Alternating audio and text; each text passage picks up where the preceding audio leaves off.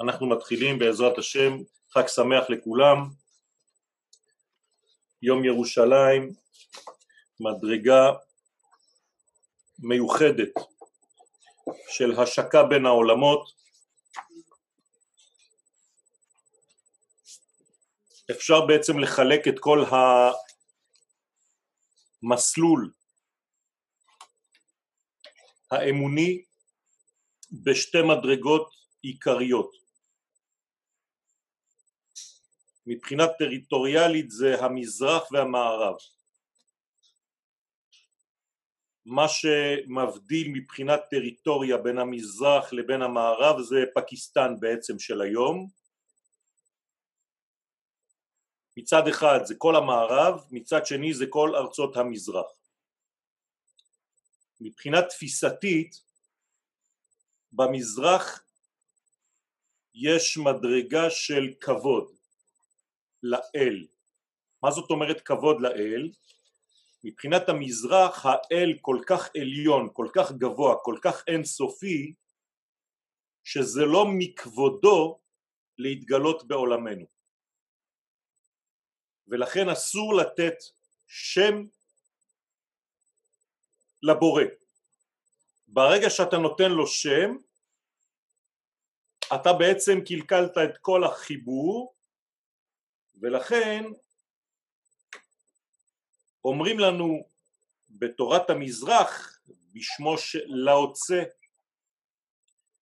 שאי אפשר לתת לאל שם.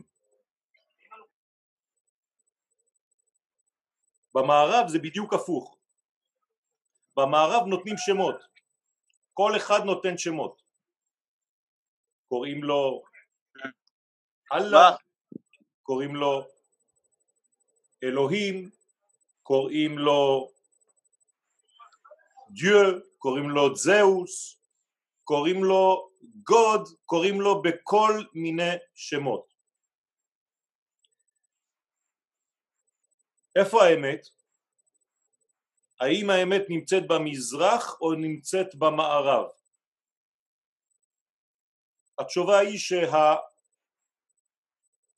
לא נמצאת לא שם ולא שם.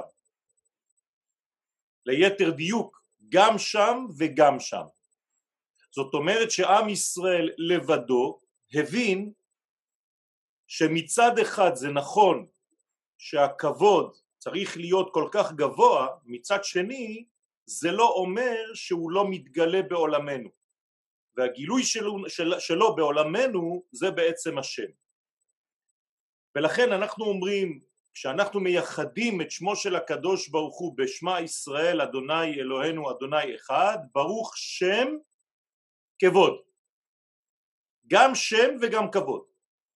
זאת אומרת שמצד אחד אנחנו מכבדים אותו ואנחנו לא מדברים על האינסוף זאת הטעות של המזרח של האינסוף אין באמת שם אבל הגילוי שלו זה בעצם כן כבודו ולזה אנחנו נותנים שם ולכן יש משקל בין המדרגות הללו.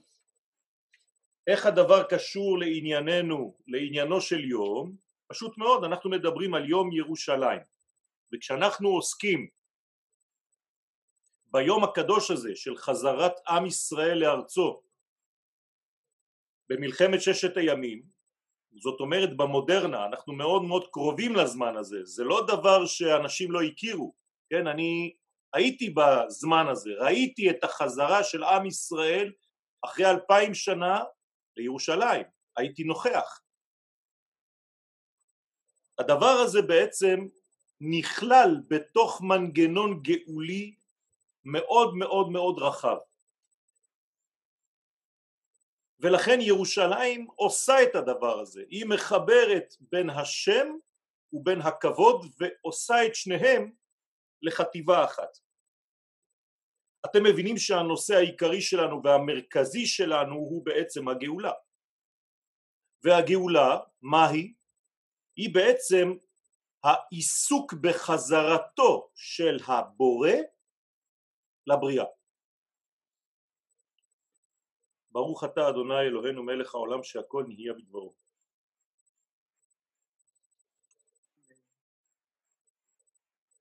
זאת אומרת שהירידה, הגילוי, החזרה, זה בעצם ההתגלות של הבורא, של הקשר בין השמיים ובין הארץ, באופן מוחשי, ודאי, שאתה לא יכול להסס ולומר לא, זה לא קורה, זה לא נכון. אין דבר כזה. דבר שחסר לנו מאוד מאוד היום. בימי הבית הראשון לא היה ספק בכלל במציאות האלוה. היום אתה שואל אנשים, יש מאמינים, לא מאמינים, זה פשוט בגלל שאנחנו לא חווים את החוויה האלוהית בחיינו. זה לא היה בכלל שאלה. הגאולה היא בעצם חידוש הקשר הזה, הוודאות הזאת, בין השמיים בין הארץ, באופן מוחשי, באופן ודאי, באופן ברור לחלוטין. אנחנו קראנו לזה בכמה שיעורים התשובה האלוהית, אתם זוכרים נכון? שהקדוש ברוך הוא האלוה חוזר שב ומתממש באופנים שונים שלפעמים נראים טוב לעין אנושית אבל לעין בלתי מזוינת הגילוי הזה אפילו יכול להיראות לא מתאים למחשבה של האדם. במילים יותר פשוטות, יש אנשים שאומרים אם זאת הגאולה, כנראה שזה לא נכון. זה לא נכנס לשטנץ שאני בניתי לעצמי בכל השיעורים שלי, הרב שלי לא אמר לי ככה. אז אם הרב לא אמר ככה והדפוס מחשבה שלי לא בנוי לגילוי כזה של האלוה, זאת אומרת שזה לא ודאי, זה לא הוא, זה משהו אחר, זה מעשה שטן. זה לא מעשה אלוהי. אלא שיש לנו פסוק שבא ואומר לנו היזהרו רבותיי, פסוק מהנביא יחזקאל בפרק ל"ז, פסוק ט', הנביא אומר לנו מארבע רוחות בואי הרוח. מה פירוש הדבר מארבע רוחות בואי הרוח? אני כבן אדם מאוד מוגבל במחשבה שלי, בתפיסה שלי של העולם, בשום פנים ואופן לא יכול להגביל את המהלכים האלוהיים בגלל שאני מבין או לא מבין זה לא עוצר בשום פנים ואופן את המהלך האלוהי מארבע רוחות בואי הרוח פירושו של דבר שהגאולה יכולה להתממש מכל מיני כיוונים גם מאותם כיוונים שאתה לא ציפית להם. זאת אומרת שיש כאן מדרגה שסותרת את השכל האנושי המוגבל ומבקשת ברמז אבל בצורה מאוד ברורה אל תיכנסו לי לגאולה. תעשו לי טובה, אל תכתיבו לי, אתם בני האדם, איך אני הבורא הולך לממש את המגמה שלי. זאת טעות מאוד נפוצה אצל בני האדם ובמיוחד שאנחנו למשל בתקופות כמו שחווינו עכשיו כי כל אחד הופך להיות דוברו של האל כל אחד מתיימר להבין את המהלכים האלוהיים ולקבוע תאריכים ולקבוע צורות ולהגיד לא זה לא ככה כי מה שאני הבנתי זה שמלחמת גוג ומגוג זה משהו אחר והוא אמר ככה והוא אמר ככה וכל אחד מתחיל לפרש את מה שהוא רוצה. מארבע רוחות בו ירוח. מה זה אומר? לא רק שזה יכול לבוא מארבע רוחות, אלא שזה בא מארבע רוחות. זאת אומרת שזה יבוא מכל הכיוונים. והכל יהיה אמיתי בו זמנית. כדי שאתה לא תוכל בשיטה שלך לסתור את השיטה האחרת והשיטה השנייה לא תוכל לסתור את שיטתך. ואתה תהיה מוכרח לשתף את שיטתך לשיטתו כי מכל הרוחות תבוא הרוח הרוח כאן כמובן רוח הגאולה. כשאני מדבר על ירידתו, על גילויו של הבורא בבריאה, אני כמובן מכליל בתוך המהלך הזה את הדבר המרכזי שבלעדיו אי אפשר לעשות כלי, אי אפשר להכשיר את הכלי לגילוי האלוה. התנועה הזאת היא שיבת ציון. עכשיו אני לכאורה אומר דברים גם כן בשמי, לא. אני קורא בתורה והתורה אומרת לי לכל אורך הלימוד שאי אפשר לדבר על גאולה כלשהי מבלי שעם ישראל ישוב לארצו ויקיים ויקים בארצו ממסד כלשהו, לא חשוב איך נקרא לו עכשיו, אבל של שלטון, שלטון יהודי. כמובן שהשלטון הזה יכול להיראות ולהתגלות בצורות שונות, אבל אל לנו לומר זה כן וזה לא. אני לא יודע. אני רק יודע דבר אחד, שיבת ציון הינה חלק מרכזי בתשובתו של הבורא לבריאה. המחזיר שכינתו לציון. יש כלל רבותיי, אם אתם רוצים לדעת אם דבר הוא אמיתי או לא אמיתי, כל חכמי ישראל קבעו לדורות, וככה זה יישאר עד ביאת המשיח ועד בכלל, כל מה שכתוב אצל התנאים והאמוראים הוא אמת. אי אפשר שיבוא היום רב ויסתור מה שכתוב בגמרא, אין דבר כזה. כי אתם מבינים שאין לדבר סוף.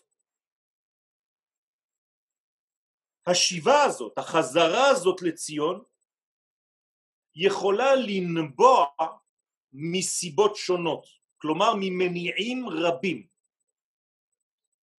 או מתוך אהבה לארץ ישראל, שעם ישראל מרגיש בתודעה האינטימית שלו, או מתוך לאומיות לא דתית, יכולה להיות לאומיות חילונית, כמו שראינו דה פקטו במי שהקים את מדינת ישראל, לא הייתה שם דתיות, או בגלל שנאת הגויים את ישראל, ואז אנשים בורחים ורוצים לעלות לארץ, כמו שקורה היום באירופה ומאירופה, שיש פשוט ריבוי של בקשות שאתם לא מבינים כמה, אני מדבר איתכם עכשיו והטלפון מצלצל. ואני יודע שהמספרים מצרפת, אני מכיר אותם, של אנשים שפשוט מבקשים שנעזור להוציא אותם מהכלא. ולכן יש כל מיני סיבות שהרב קוק זצ"ל נתן להם שם. או שופר גדול שאתה בא בגלל אידיאלים גדולים אתה חוזר למקום האמיתי שממנו אתה תוכל לגלות את שם השם בעולם כי לכך נוצרת או שאתה תעשה את זה בגלל שופר בינוני, לא שמעת את השופר הכשר, הגדול, שמעת שופר אחר, סגנון אחר של שופר, שופר בינוני. לא מתאים לי להיות בחו"ל, אני מעדיף להיות עם האחים שלי בארץ. או, וזה גם אפשרות, שופר מאוד קטן, שופר שהוא בכלל לא כשר, שופר שהמניעים שיביאו אותך לארץ ישראל הם ממש מניעים זרים, לכאורה, למנגנון האמיתי, ואתה תוכל להגיד, תשמע, אם אתה בא בשביל זה, עדיף שלא תבוא. זה לא נכון. תן לו לבוא. זה המקום שלו. הארץ כבר תדאג וכיפר אדמתו עמו. יש כאן אמונה של עשייה, של תיקון, שהארץ מרפא את כל המחלות של האדם הגלותי. כמובן שזה מתלבש באדמה, בחומר, ולכן זה מתלבש במימדים של טבע, של עיגולים, של עיגולי הטבע, של עיגולי העולם הזה. אז זה ייקח זמן, וזה ידרוש כל מיני מהלכים פנימיים, נפשיים, של שינויים, אבל רבותיי, אנחנו בונים כאן מערכת מאוד מורכבת. לא עם אחד שיצא ממקום אחד כמו שהיה במצרים. פשוט מאוד, כולם במצרים, כולם יוצאים ממצרים, כולם עם אותה מנטליות. ארץ אחת, אתם יודעים איזה גאולה זאת? היום אנחנו יוצאים מ-130 ארצות. אני כבר לא יודע מי נגד מי. הבת שלי מתחתנת עם כורדי. איפה המנטליות? מה, יש לנו קשר? כן. אתה פשוט לא מבין אותו, ואתה צריך ללמוד לחיות ביחד, מחדש. ההוא מתחתן עם פרסייה, ההוא מתחתן עם הודית, האתיופית הזאת מתחתנת עם אשכנזי מגרמניה. מה הולך פה? ואני אומר לכם, מספר אמיתי, אני לא ממציא לכם מספרים, זה 130 ארצות שונות. אז תגידו לי אתם, איזו גאולה יותר גדולה? נו באמת, גאולה של עם מארץ אחת או גאולה של עם מ-130 ארצות שחייבים כל היהודים האלה להיות בתוך סגר לפני הקורונה ולחיות ביחד בחדר אחד קטן מאוד, עניבה, ארץ ישראל, מדינת ישראל עם חוקים חדשים, עם מערכת חדשה, רבותיי, אנחנו לאין ארוך בגאולה הרבה יותר גדולה מגאולת מצרים. מי שלא מבין את זה, אז הוא אומר הלל בפסח, אבל הוא לא יודע להגיד הלל לא ביום העצמאות וגם לא ביום ירושלים. הוא פשוט לא תופס את העניין.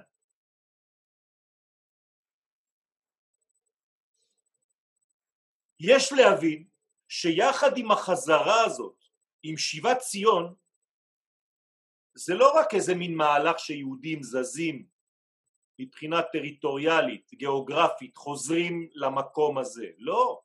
החזרה הזאת, לא לשכוח מה זה, זו חזרתו של האל למציאות.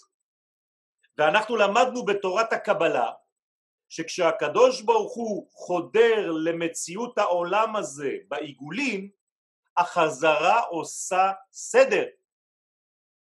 ולכן כשעם ישראל חוזר לארצו הוא גם כן חוזר במעגלים. אבל הוא קו היושר שחודר את כל המעגלים והחזרה שלו היא חזרתו של האל ולכן גם היא עושה סדרים חדשים ומשנה את כל פני המציאות. גם בטריטוריה, גם בזמן וגם בהרכב האישי האינטלקטואלי הרגשי שלי, הכל משתנה.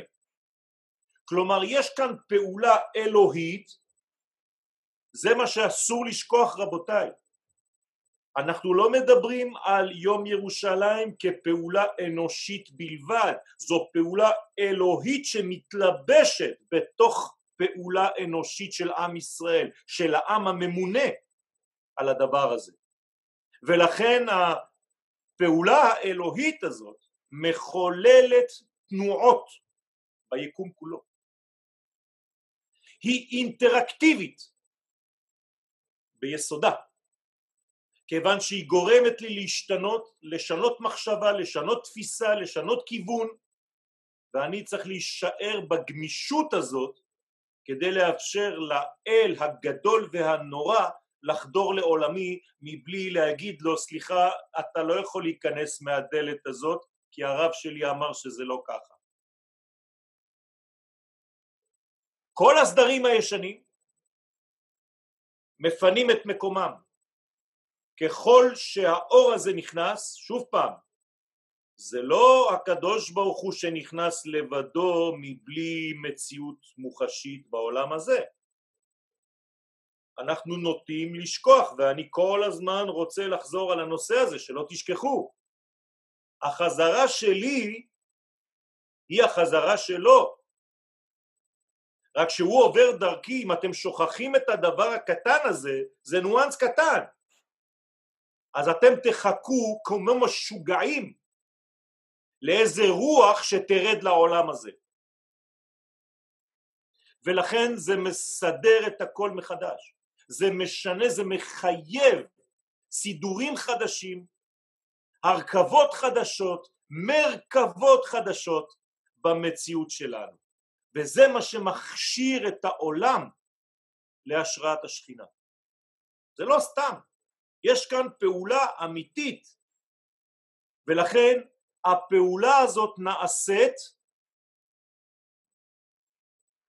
כמו קו ישר שחודר בתוך מערכת של עיגולים.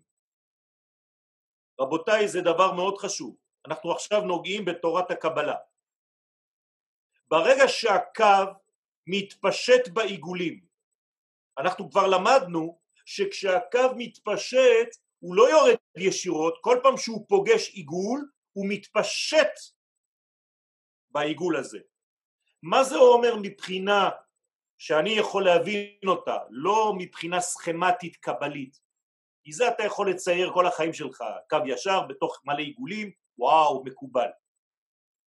זה אומר שכשהיושר חודר את העיגול הזה, הוא הופך להיות כמוהו, הוא מכבד אותו. זאת אומרת שהוא תופס מנגנונים ששייכים לעיגולים.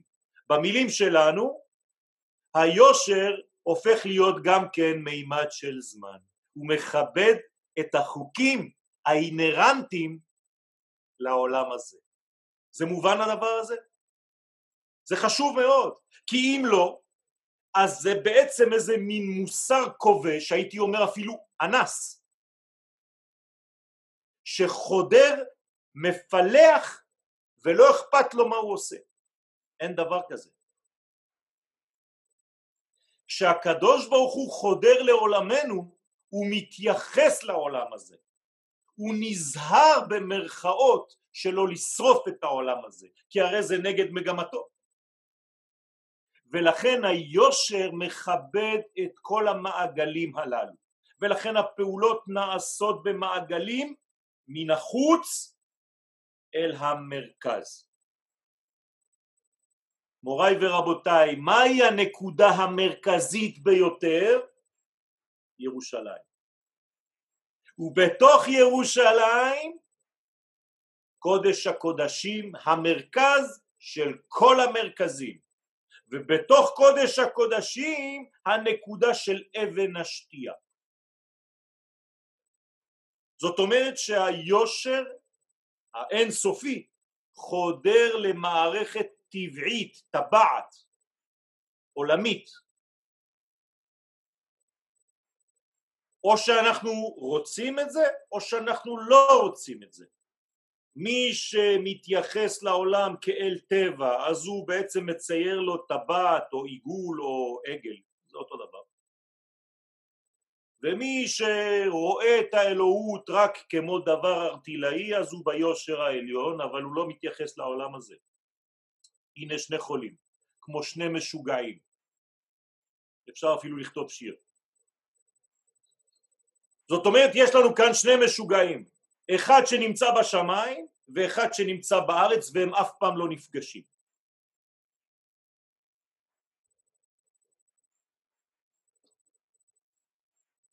המעגלים אמרתי לכם מציינים את מערכת הטבע, כלומר שהתרחישים האלוהיים נאמנים, עדינים, מכבדים את הסדר הטבעי של הבריאה. רבותיי, אם אני רוצה להיכנס לרזולוציה של זוג, זה מה שצריך להיות הסדר והקשר בין איש לאישה. שאין פלישה אלא כיבוד של מערכת העיגולים שהאישה מייצגת אותה ומערכת היושר שהגבר מייצג אותה. וכשהאישה לא מבינה את הגבר אז היא נשארת עיגול בלי קו וכשהגבר לא יודע להתייחס לאישה אז הוא הופך להיות קו בלי עיגול. ואנחנו חייבים לדעת את החיבור. עם ישראל תמיד תמיד תמיד באמצע תמיד מחבר. אמרתי לכם בין מזרח ומערב עם ישראל עושה את שניהם. ברוך שם כבוד מלכותו לעולם ועד. לכן הגמרא בירושלמי אומרת לנו שהגאולה עכשיו אתם מבינים למה? היא כמעה כמעה למה היא כמעה כמעה? כי כבר ראינו בסרט הראשון כשהקדוש ברוך הוא לא עשה את זה כמעה כמעה אז למה זאת לא הייתה הגאולה האחרונה? כי זה לא נורמלי אם זה היה נורמלי היינו יוצאים ממצרים ונגמר הסיפור אבל למה זה לא נורמלי? כי הקדוש ברוך הוא בעצם אנס את המציאות הטבעית הים רוצה לזרום אומר לו תעמוד אתה אל תזוז המים יש להם טבע אומר להם אתם עכשיו דם מה זה הדבר הזה? כל מערכת הבריאה באה לפני הקדוש ברוך הוא הפגנה למה בראת אותי בצורה כזאת אם אתה משנה את הטבע שלי? אני לא רוצה, אני רוצה לחיות לפי הטבע שלי. אתה יודע למה הקדוש ברוך הוא? כי הטבע שלי, אם אני חי לפי הטבע שלי אני צדיק. הפכת אותי לרשע. כי אני כבר לא חי לפי הטבע שלי. אתם מבינים מה הולך פה? אומר הקדוש ברוך הוא לבריאה, כולכם צודקים. הגאולה האחרונה, אני במרכאות עושה תשובה. אני חוזר לעולם הזה ומכבד את המערכות שיהיו בעולם הזה באותה תקופה.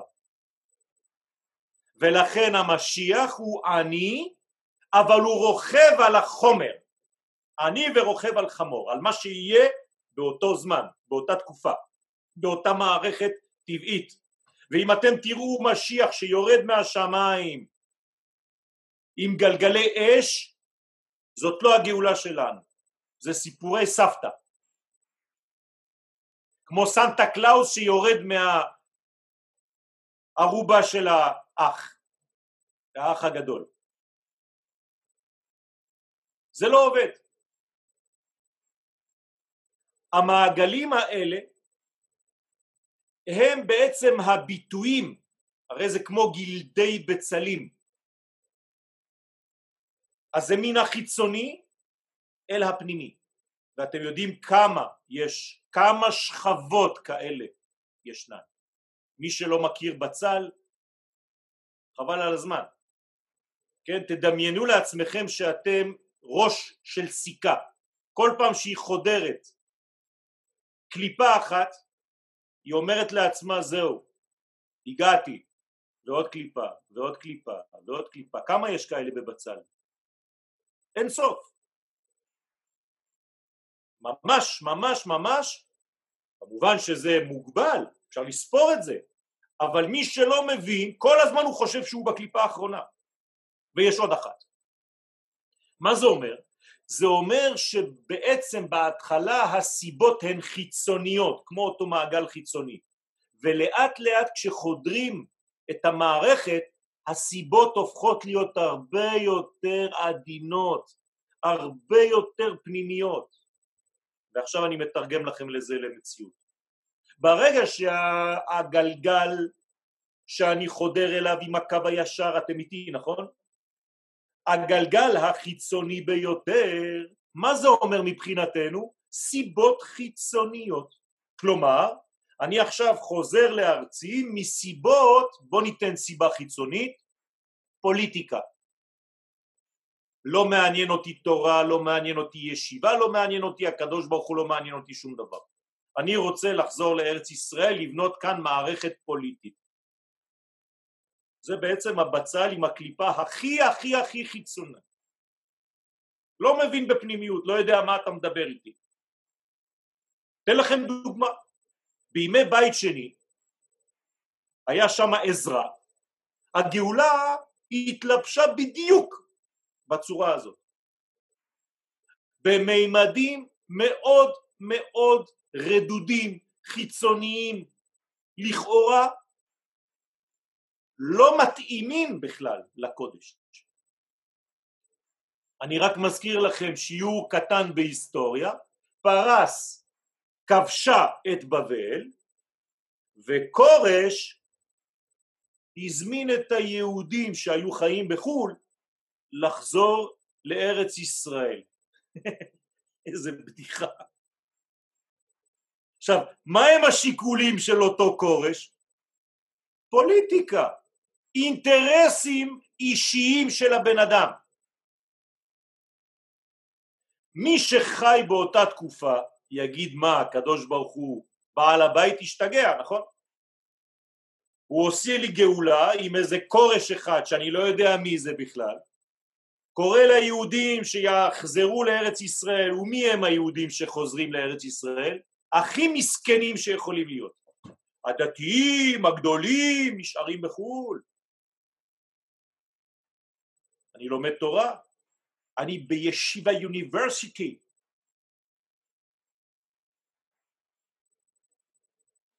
בגאולה של זמננו רבותיי זה אותו דבר. השיקולים בהתחלה לפחות התמקדו רק בקומה מאוד מאוד קיומית בסיסית כמו ילד קטן שנולד אני לא מלמד אותו תורה אני נותן לו חלב ואני מחליף לו חיתולים זהו אתה מתחיל ללמד אותו משניות אתה חולה נפש. מה הם השיקולים בחזרתנו בדור שלנו?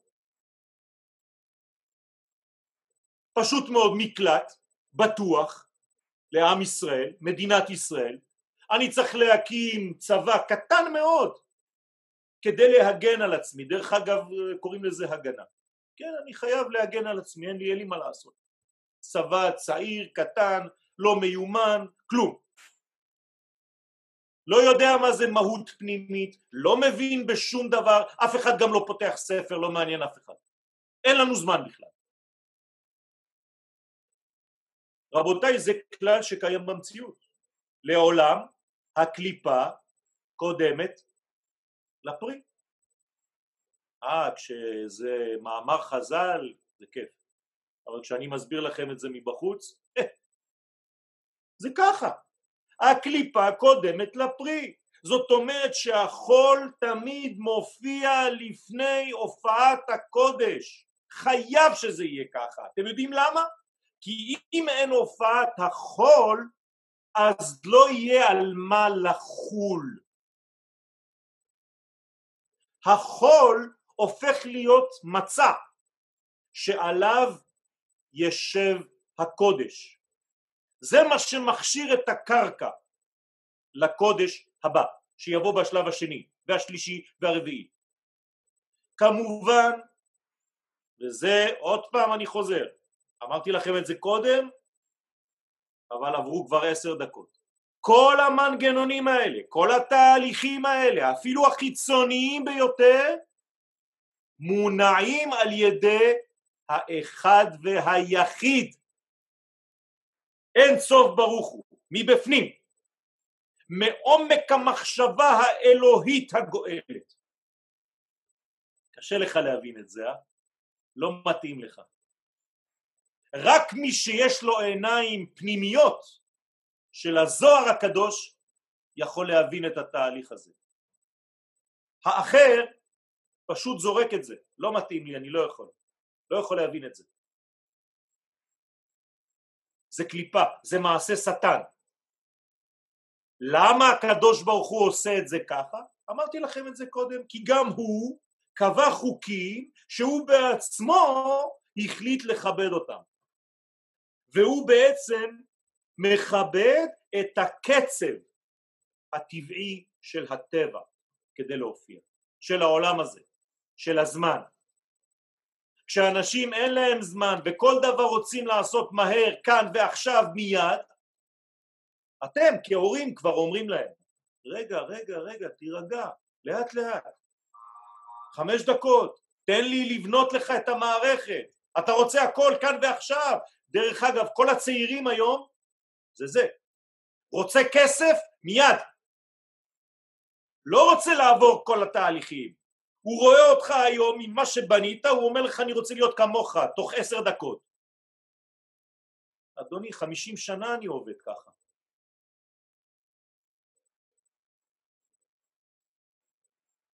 אני חוזר לירושלים, עיר הקודש שלנו, תיבנה ותיכונן במהרה בימינו אמן.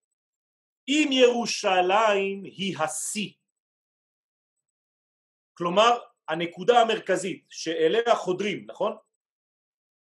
זה אומר שהשיא הזה היה במחשבה הראשונה. כי הרי אני רוצה להגיע לכאן, וכל עוד ולא הגעתי למרכז, לנקודת המרכז, לנקודת ההשקה, אז אין סוף מעשה, המעשה לא נגמר. המעשה ייגמר כשהוא יהיה נאמן למחשבה תחילה. כלומר, אם ירושלים היא הנקודה המרכזית, זה אומר שזה מה שרציתי בהתחלה במחשבה שהייתה ביסוד כל הבריאה. ושיא הקודש של המחשבה נפגש בירושלים עם שיא החול. וואו. אין עיר יותר חול ואין עיר יותר קודש מירושלים. כיוון שהיא בעצם מאחדת את הדברים הכי רחוקים אחד מהשני. הרב קוק במאמרי הראייה בעמוד רש צדיק ט' אומר שני צדדים יש לירושלים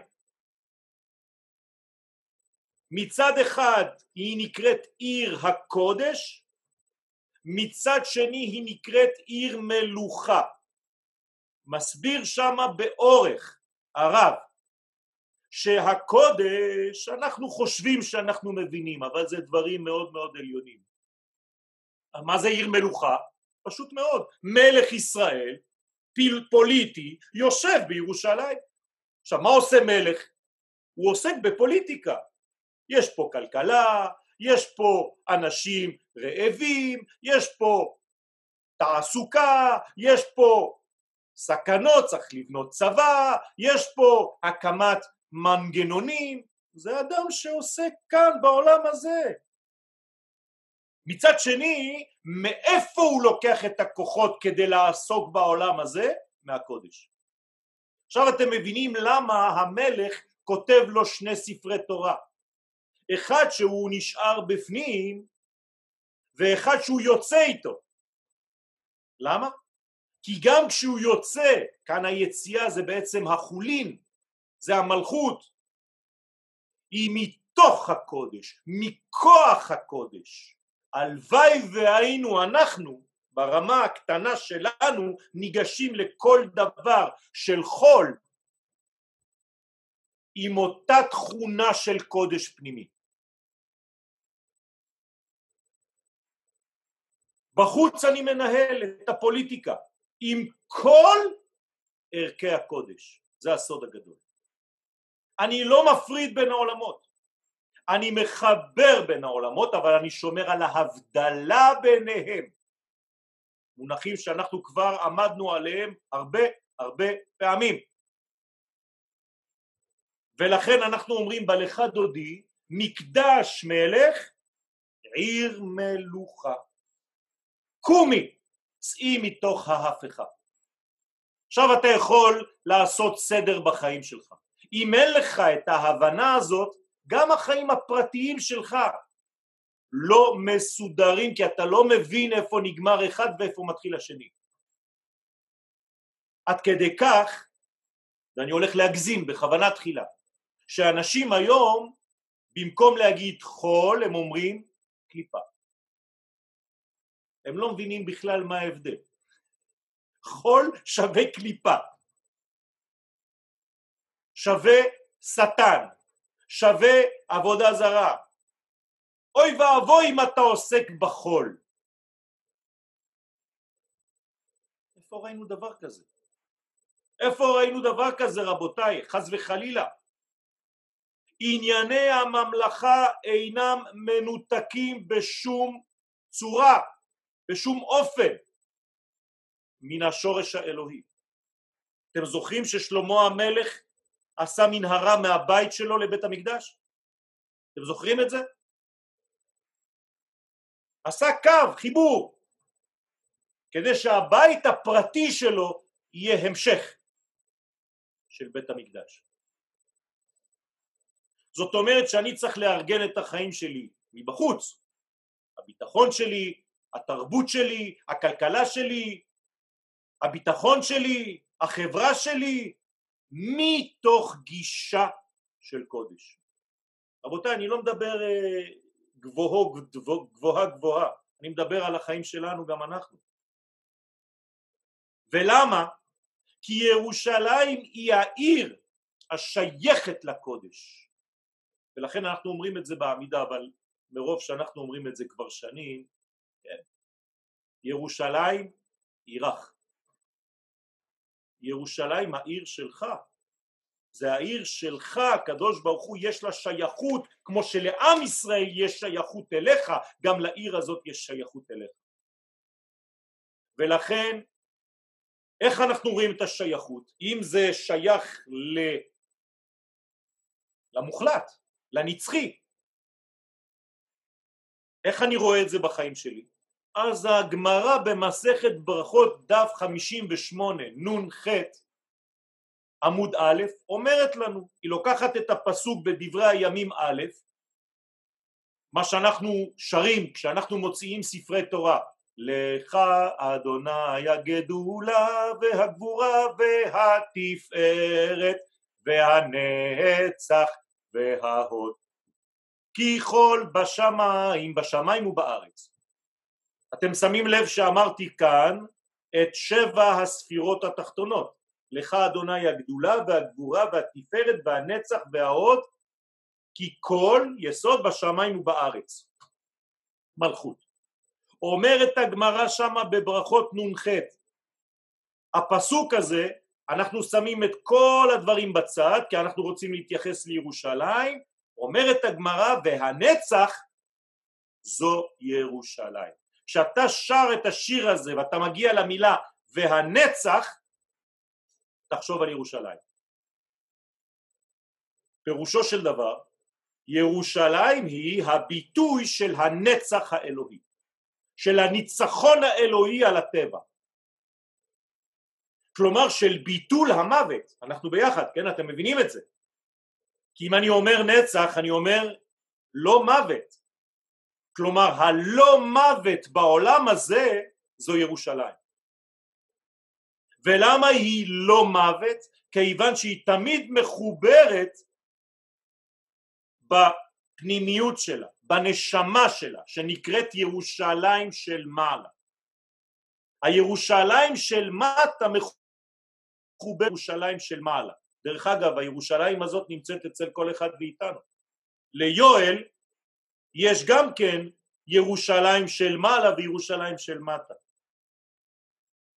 אם אני יודע לשמור על הקשר החם ביניהן אז ההא הראשונה וההא האחרונה כי אלו שתי ירושלים מחוברות דרך וו החיבור. ואני וו החיבור. אני חי בהווה ואני הווה. ה' ו' ה' ולכן אני חי זה שם הוויה. אני הווה אני לא מת. רבותיי זה סוד גדול מאוד. זאת אומרת שהנצח זו ירושלים הנצחיות המופיעה בעולם מתלבשת בירושלים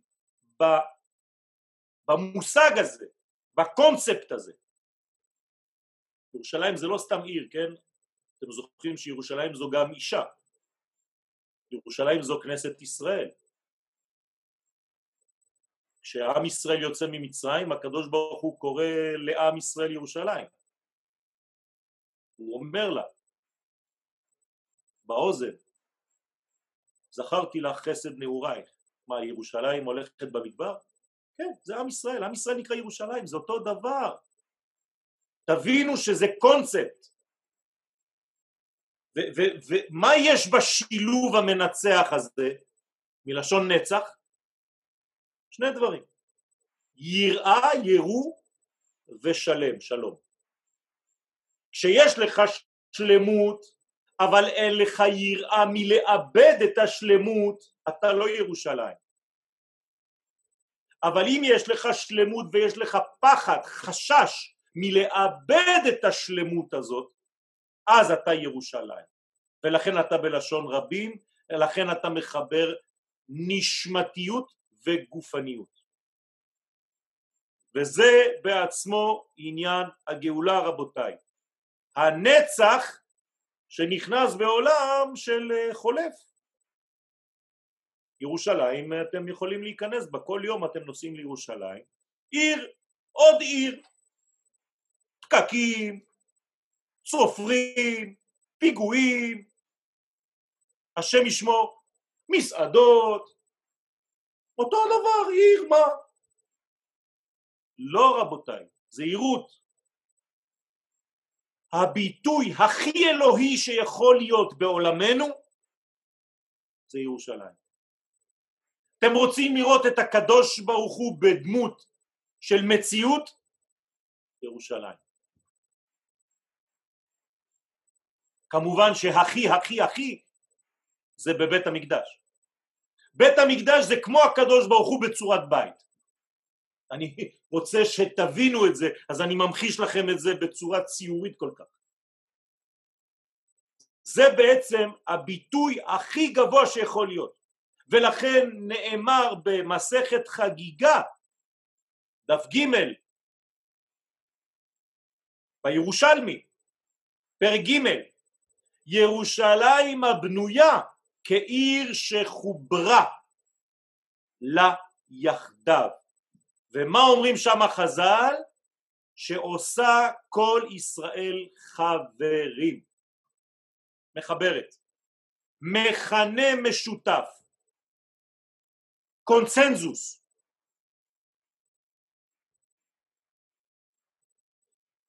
מי עושה את זה? השכינה הפעולה האלוהית שנקראת שכינה רבותיי. בלי שכינה שום דבר ממה שאני אומר פה לא קיים. אני הולך להגיד לכם עוד דבר, דבר מאוד מאוד קיצוני.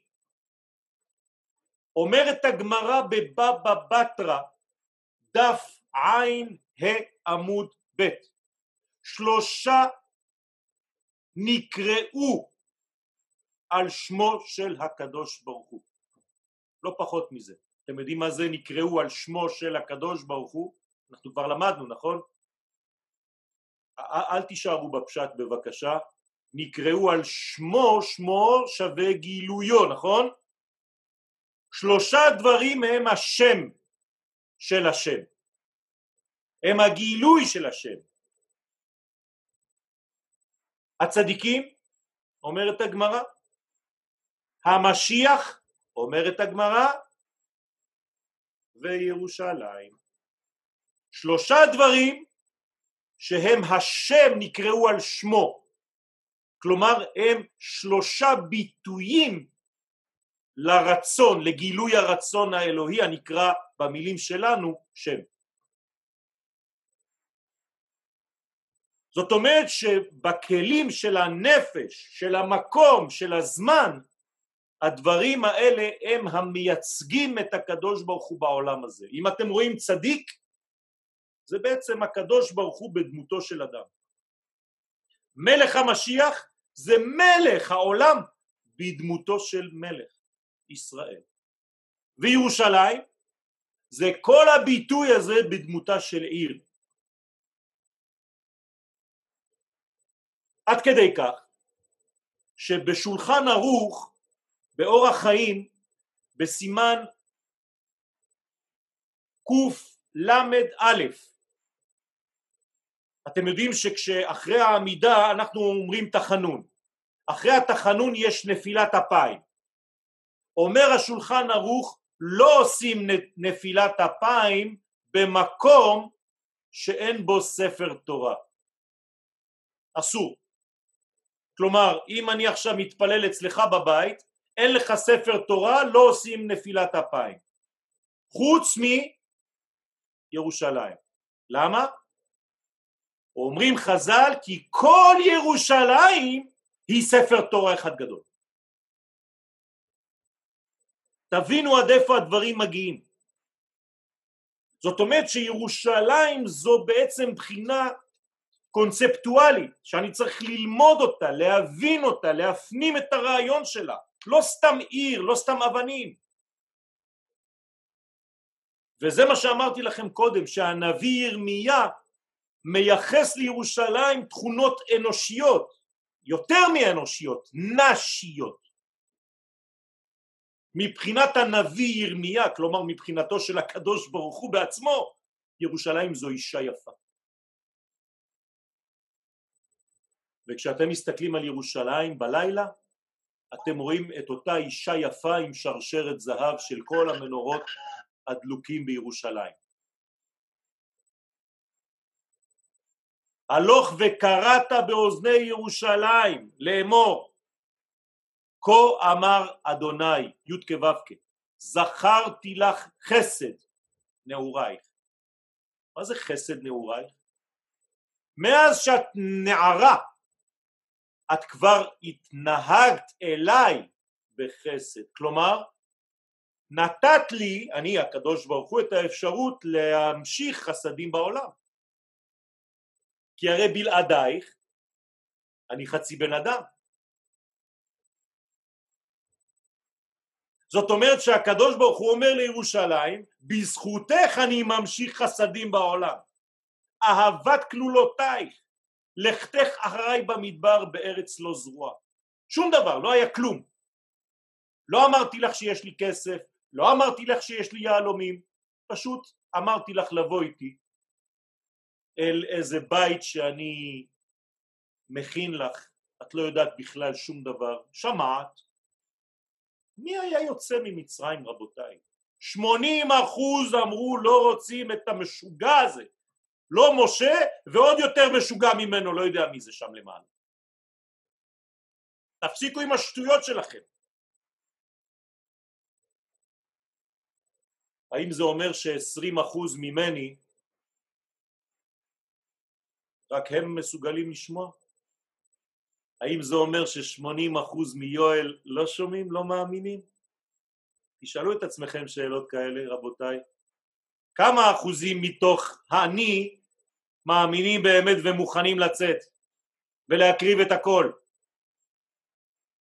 להתאבד על הדבר. זו כנסת ישראל האמיתית שנגאלה ממצרים, היא נקראת ירושלים. והקדוש ברוך הוא אומר לה עורי עורי לבשי עוזך ירושלים צריך עוצמה למה הקדוש ברוך הוא כשהוא מנהל מלחמות קוראים לו צור ישראל וגואלו אתה יודע למה קראו לך צוריאל אתה יודע למה נכון? זה בגלל מלחמת ששת הימים כי האבא ואימא ידעו שכדי להיכנס לירושלים צריך כוח, צריך עוצמות. לכן אורי אורי לבשי עוזך ציון. ציון זה החלק הפנימי, החלק הנשמתי עוד יותר. לבשי תפארתך ירושלים עיר הקודש, עירו של הקודש העליון. אם אני מתנתק מירושלים, מכל התפיסה שלי בחיים, אני בעצם חוסם לבד את העורק הראשי שדרכו מתפשטים החסדים לעולם שלנו. כן? איך רואים את זה? שבלי ירושלים כל הערכים, אבל כולם, נשארים בעצם למעלה, תקועים. שום דבר לא יורד. אמרתי לכם מקודם, ירושלים זה המימוש, זה נקודת המגע. לכן אומר דוד המלך אם אשכחך ירושלים מי תשכח? ימיני. כי מה זה הימין? החסדים. אין יותר התפשטות. כי שכחתי את ירושלים אז החסד לא יכול להגיע לעולם הזה חס וחלילה. אוי ואבוי. כל ההתפשטות מפסיקה. תשכח ימיני. יותר גרוע. תדבק לשוני לחיקי אתם יודעים שבפה בעומק יש חלק עליון שנקרא חך וחלק תחתון שנקרא גרון. והלשון צריך לעשות, צריכה כל הזמן לעשות זיווגים בין החך לבין הגרון כדי להוריד את מה שלמעלה ברעיון לממש אותו למטה. אבל כאן אם אשכחך ירושלים תדבק הלשון לחך כלומר הדברים בחיים שלך יישארו תמיד רק בגדר של מחשבות, של פוטנציאלים, של רעיונות. יש לי רעיון, וואו, בחיים לא הוצאת אותו לפועל. רק רעיונות. זה נקרא תדבק לשוני לחיקי, אם לא אזכרכי. אתם מבינים שיש כאן מנגנון, דרך אגב זה מצב של בן אדם שקיבל אה, שבץ מוחי, לשכוח את ירושלים זה להיות חולה, אבל ברמה של חולה, שאיבד את הכוח של התנועה שלו מוטורית, תשכח ימיני, הוא כבר לא יודע, תדבק לשוני לחי כי כולו משותק בעצם, איפה הוא נמצא? למעלה, כי מה זה אדם משותק? שלא יכול לממש את המחשבה בתנועות. אוי ואבוי, בעיה מוטורית, אתה רוצה להכניס גלידה לפה, היא נכנסת לעין. רבותיי, זו מכה קשה. אני מתקדם לקראת הסיום של השיעור שלנו.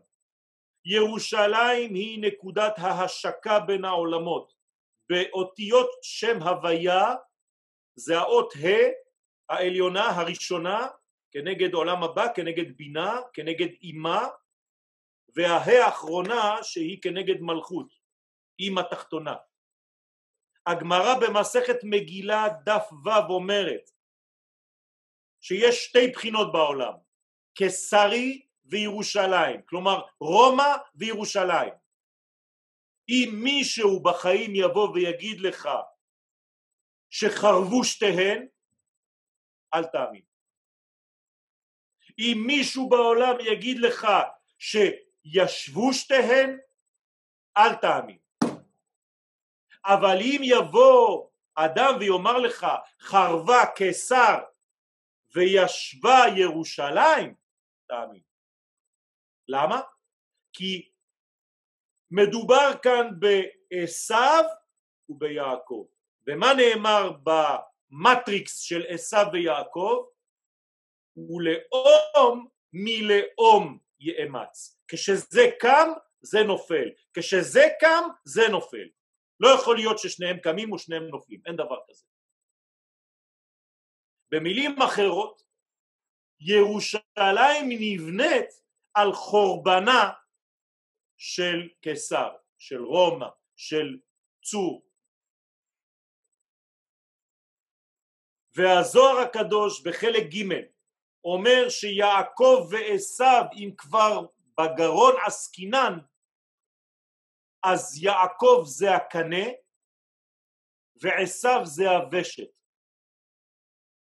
יעקב של הקנה אם תסתכלו בזכוכית מגדלת על הקנה הוא בנוי משישה צינורות ואומר הזוהר הקדוש שהקנה עם שישה צינורות זה בעצם רמז לאות ו' שמחברת בין ההא העליונה ובין ההא התחתונה.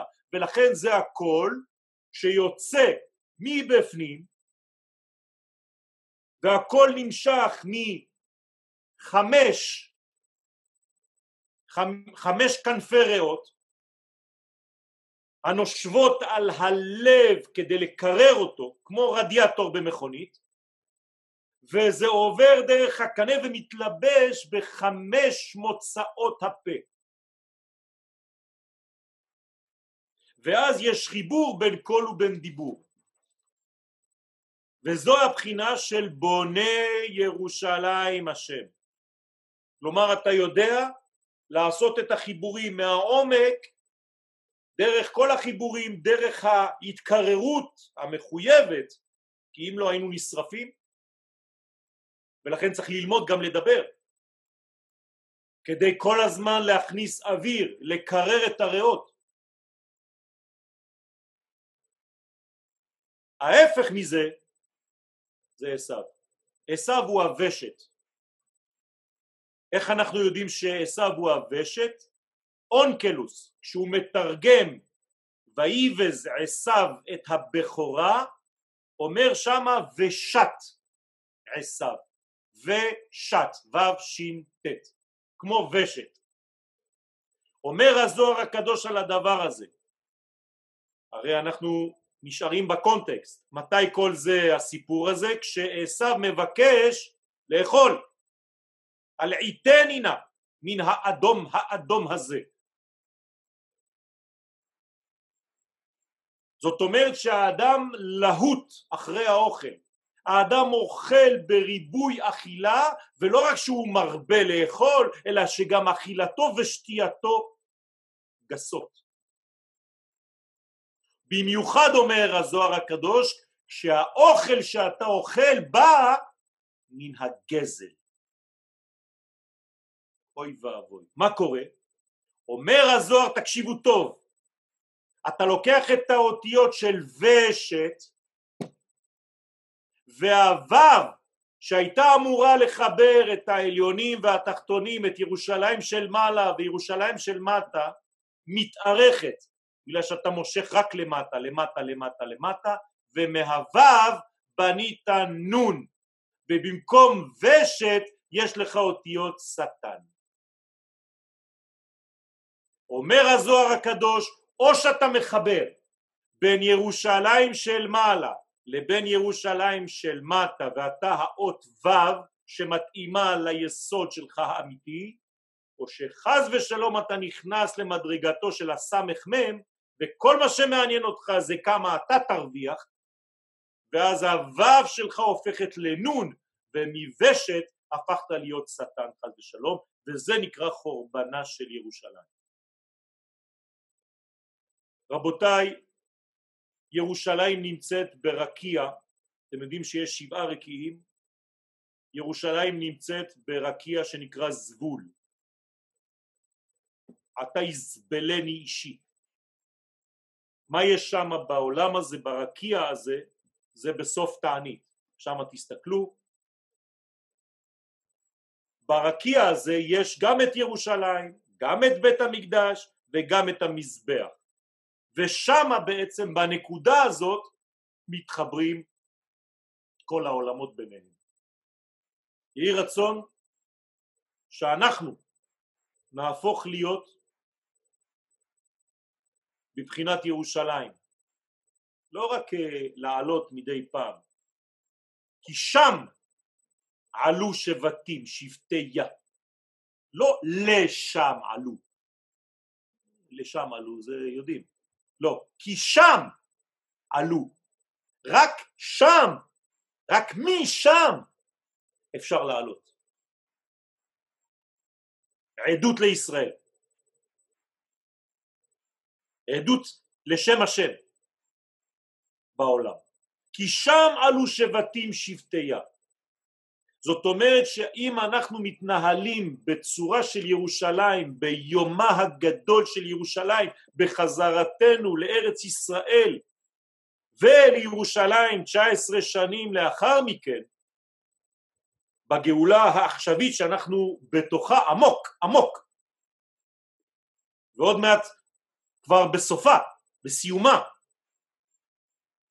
ברגע שאני מבין שירושלים זה אני, ואני זה ירושלים, ואני צריך לדעת לחבר בתוכי את כל הערכים האלה, אני כבר לא רואה את הדברים בחיצוניות.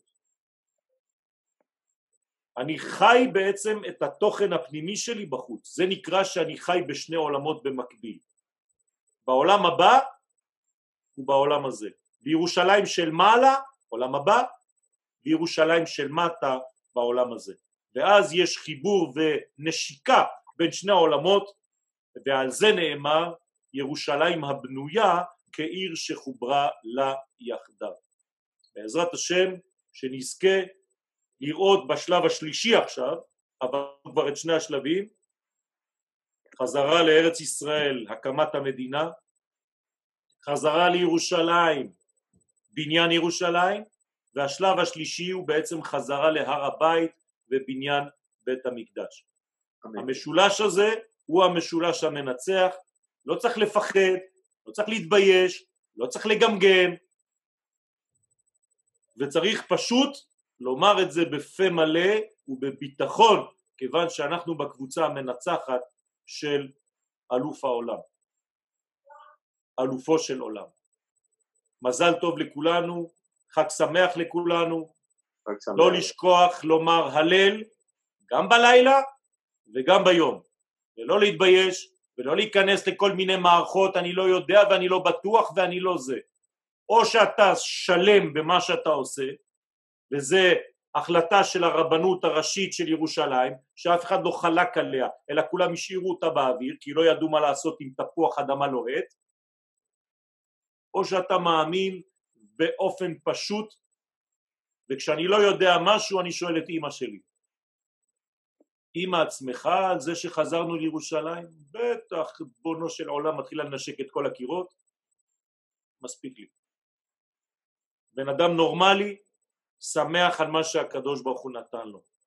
בן אדם שנכנס לכל מיני, כן, לא יוצא מזה. המוח שלו כבר השתבש, וחס וחלילה אם הוא לא לומד את התורה בצורה נכונה, וזה השיעור ששלחתי לכם בעזרת השם על חג השבועות, כשאדם לא לומד את התורה בצורה נכונה, הדעת שלו משתבשת חס וחלילה. אז אנחנו לא רוצים שתשתבש דעתנו, כי הדעת זה החיבור בין העולמות. אז בעזרת השם נעשה ונצליח, אנחנו כבר בעיצומה של הגאולה הזאת, ואנחנו נראה בהשלמתה במהרה בימינו אמן. אמן, ברוך, ברוך, ברוך, תודה רבה. אם יש לכם שאלה או שתיים, אחרי זה אני שאלה או שתיים, אחרי זה אני טס. טס לירושלים. בארבעת הסין.